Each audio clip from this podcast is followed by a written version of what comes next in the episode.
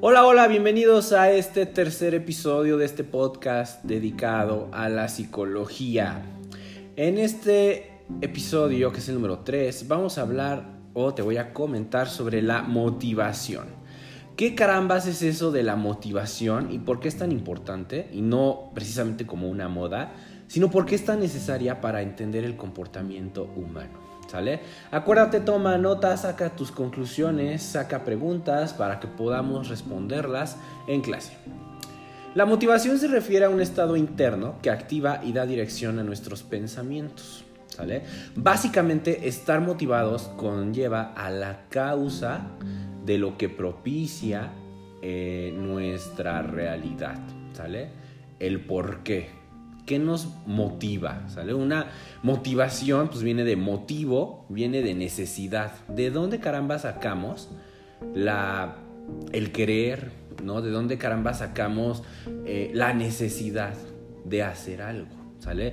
La motivación, si lo vemos desde este enfoque, es un verbo el cual nos explica y nos da los fundamentos de lo que llevó a una persona a desempeñar o a llevar a cabo alguna conducta o comportamiento, ¿sale?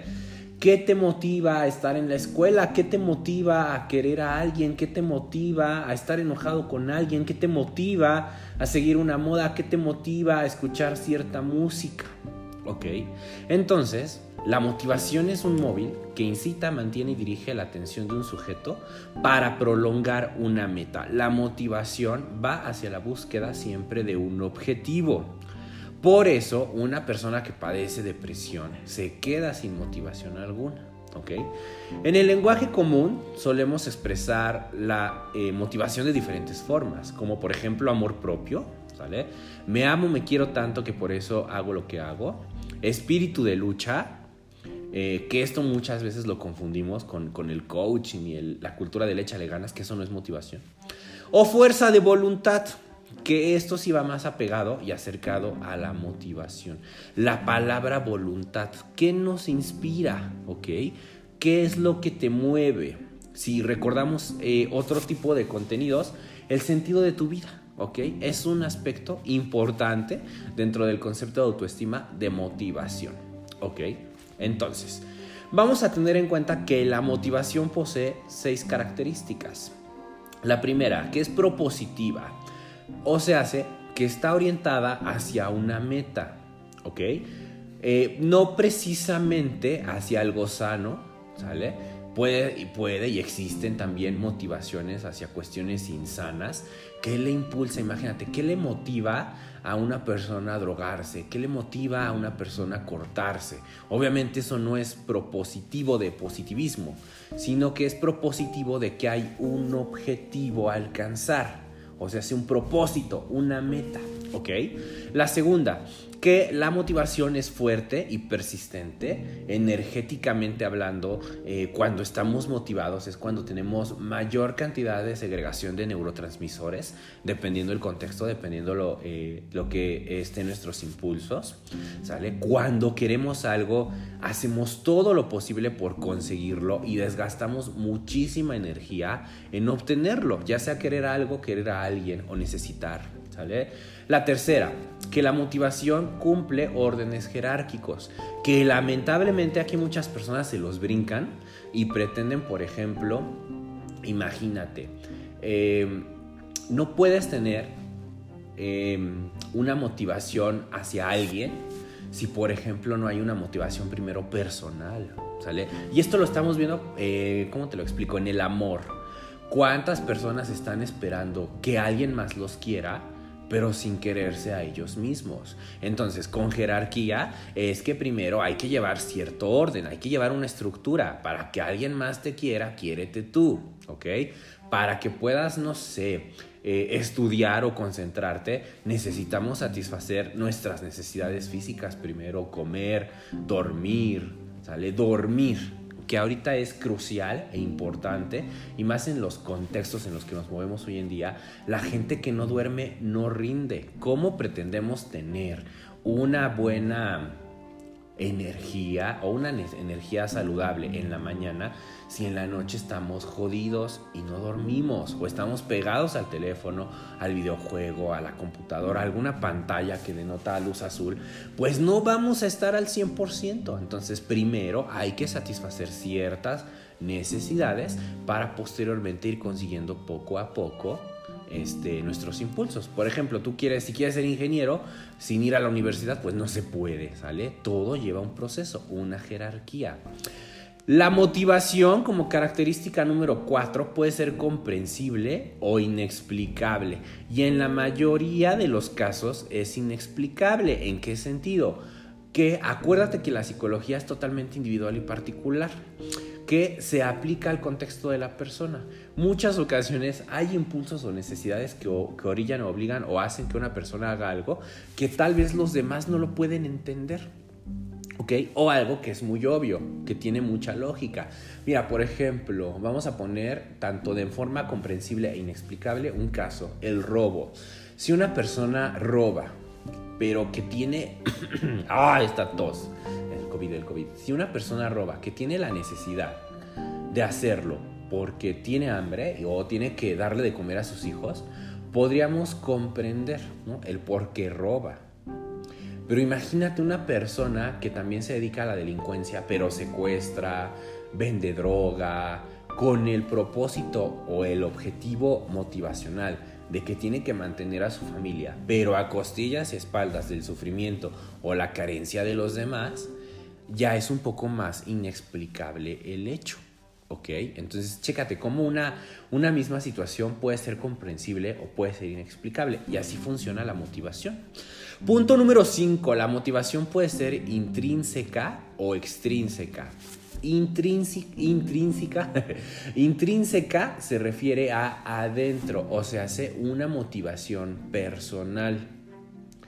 O extrínseca se refiere a afuera, cuando la motivación o la necesidad parte de situaciones externas a tu persona. Ejemplo, tengo hambre. ¿Ok? Bueno, tengo que satisfacer la necesidad de que tengo hambre y eso me motiva, ¿no? Querer comer, pues me motiva. Por ejemplo, si a mí de por iniciativa se me antoja un plato de pozole, Estamos hablando que hay una motivación interna. Se me antoja un pozole. De mí nació. Me acordé, estoy visualizando un pozole, estoy salivando y me quiero comer un pozole. Esa es una motivación interna. Pero por ejemplo, si yo voy caminando en la calle y no tengo hambre, y voy caminando y me encuentro una pozolería y en automático se me antoja el pozole, eso es una motivación externa, que el letrero o el olor o el ir caminando por allí y ver que vendían pozole me creó la necesidad de querer hacer algo, que es comer. Entonces mi voluntad se dirigió a entrar al restaurante y comerme el pozole, ¿sale? Qué, ejemplo tan absurdo, pero tú aplícalo en un contexto más específico, un poco más profundo. De todos tus impulsos, de todas tus voluntades, qué tantos te pertenecen a ti, o sea, si son internas, y qué tanto lo haces por los demás, externas, ¿sale? ¿Qué tanto eh, te vistes, hablas, te comportas de una forma para agradar y pertenecer, que sería algo muy externo, extrínseco, o qué tanto te vistes, te escuchas lo que escuchas, ves lo que ves, porque a ti te nació, sin ningún factor de influencia, o se hace de manera interna. ¿Ok? Si lo aplicamos a la elección de carrera, estás eligiendo carrera de manera interna porque a ti te nace, porque te gustaría dedicarte a esa profesión o de manera externa, porque no te quieres morir de hambre, que porque no hay trabajo o porque te están obligando tus papás, bla, bla, bla. ¿Ok? Entonces, la motivación puede ser interna intrínseca o externa, extrínseca. Y característica número 6 de la motivación y esta es súper jodida, por eso estamos como estamos los seres humanos. Nunca estamos conformes, diría la canción, nunca es suficiente. El ser humano está insatisfecho siempre. Te compraste el iPhone 12, sale el 13, quieres el 13, ¿vale? Eh, te compraste tal ropa porque estaba de moda y en los 15 días la tendencia cambia y deja de estar de moda. ¿Por qué nos pasa que cuando queremos algo y lo tenemos, pierde sentido? No sé si les ha pasado, pero es súper curioso, ¿ok? Y, querías ir a la, fiesta de estas que hacen todas chafas de salón de fiestas, ¿no? Te motivaba muchísimo comprar tu, boletito de, ni de cartón, de, de hoja de color, e ir a la fiesta. Fuiste a la fiesta, se acabó. Ya, fue X. Y viene la necesidad de quiero otra fiesta. ¿Sale? O vas a la dichosa fiesta y resulta que no era lo que esperabas y quedas totalmente insatisfecho. El ser humano, hijos, nunca, nunca está conforme. Por eso la palabra cambio es tan relevante. Por eso la palabra hipocresía pierde relevancia. Porque siempre estamos en constante evolución, en constante aprendizaje. Luego es chistoso que te enamoras, idealizas a alguien. Imagínate que idealizas a alguien. Y, te imaginas todos los escenarios positivos, pero escuchas cómo habla y wow, se va el encanto. O te habla, ¿no? imagínate que tu crush te habla. Y cuando te habla dices, híjole, pues es que era como el reto que me hablara, ¿no? Y ya me habla, pues ya se perdió la, la chispa la insatisfacción. Por eso acuérdate que el amor dura bien poquito, ¿no? Eh, neurológicamente hablando, no pasa de los seis meses, ¿ok? Porque siempre estamos insatisfechos. Y es en esta insatisfacción donde constantemente necesitamos buscar algo que nos impulse o buscar adentro de nosotros energía que nos impulse a hacer voluntad, motivo, autoestima, como lo quieras llamar. ¿Sale? La motivación vamos a clasificarla, ya la clasificamos por características, ahora vamos a clasificarla por tipos, ¿ok? Que está el biológico y el social. Las motivaciones biológicas tienen que ver con las necesidades básicas, hambre, sed, sueño y a muy largo plazo, en tu caso no, la reproducción, ¿ok? O la liberación de energía. Y las motivaciones sociales son tres, que es la capacidad de logro, con como esta misma situación de que no estamos satisfechos, los seres humanos siempre queremos, por esto esta cuestión de la competencia, de ser el primer lugar, de triunfar, del éxito eh, y todo ese rollo. La segunda este, tipo de, de motivación tiene que ver con la afiliación como somos seres sociales por naturaleza, necesitamos tener sentido de pertenencia. ¿Sale? Por eso el tema de la soledad es bien relativo y como tal no existe. Afiliación, o sea, hace a quién pertenezco, tengo unos apellidos, tengo un nombre, tengo alguien que me quiere, tengo alguien. ¡Ah! COVID. Tengo alguien que me odia. ¿Sale? Eso es la afiliación querer a fuerza pertenecer. En este caso es muy común en la adolescencia a alguna tribu urbana o a alguna subcultura o a alguna moda o que si believer o directioner, ¿no? Entonces, a fuerza quieres pertenecer y cuando tienes 30, 40 años te da vergüenza todo eso. Pero bueno, a, a fuerza necesitamos, ¿no? Tener. Y la tercera es el poder. Y aquí, en esta cuestión del poder, se ha desencadenado toda una serie de conflictos.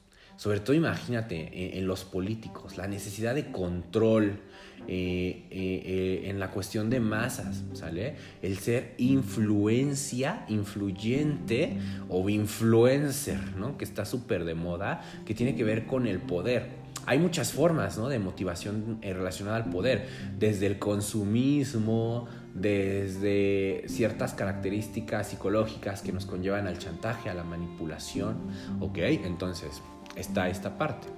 ¿Qué sucede? Cuando no generamos la suficiente motivación, o al contrario, cuando estamos sumamente motivados, pero no se logra el objetivo, viene algo bien importante en psicología que se llama frustración. ¿Ok? ¿Qué significa estar frustrado? Tiene que ver con el incumplimiento de metas, ¿sale? Que producen tristeza, decepción o rabia. Eh, tiene que ver igual con aspectos físicos, ¿ok? Con esta cuestión de que a fuerza quiere, siempre queremos la aprobación o el, el reforzamiento, ¿sale? Y muchas ocasiones también tiene que ver con los conflictos. Los problemas son de matemáticas. A mí me da mucha curiosidad la gente cuando llega a conversar conmigo y me dice, es que mis problemas, mis problemas, bueno, solucionalos, ¿no? Entonces, problemas, seno, coseno, tangente, álgebra, esos sí son problemas. En el comportamiento humano es más adecuada la palabra conflicto, ¿ok? Que en su momento en clase vamos a ver de qué va el conflicto.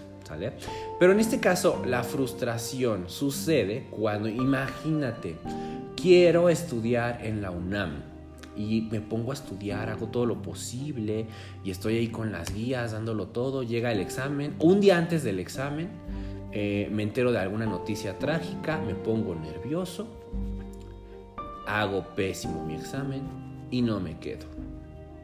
¿Sale? Eso es súper frustrante. ¿Ok? Imagínate cuántas personas ahorita en la actual situación hay un cuadro de frustración desde el hecho de quédate en tu casa y que no queríamos estar en nuestras casas y que nos obligan a quedarnos en nuestras casas, ¿no? o la vida misma nos obliga, nosotros mismos nos obligamos a quedarnos en nuestras casas. Entonces frustra, ¿no? Ah, es que yo tenía una fiesta, yo tenía que irme a Puebla, a la uni, y pácatelas, nada. Ay, es que yo estudié mucho para el examen y pácatelas seis. Eso es la frustración. ¿Ok? Y el conflicto sucede cuando tú estás llevando algo en tu vida cotidiana, estás haciendo X situación y llega algo que impide que suceda o que genera que se vuelva más difícil. ¿Ok? Entonces es la diferencia. Frustrado es cuando se topa, cuando ya no se puede hacer más. Y conflicto es cuando se agregan muchas variables antes de que tú alcances eh, el objetivo o la meta de algo. Ahora, para este tema de la motivación, eh, como eh, manera de, superar o de afrontar, afrontar la frustración, los seres humanos eh, creamos ya sea mecanismos de defensa o distorsiones cognitivas, las cuales vamos a ver en clase, ¿sale? Bueno, es todo por hoy. Nos vemos en otro episodio. Cuídate. Bye.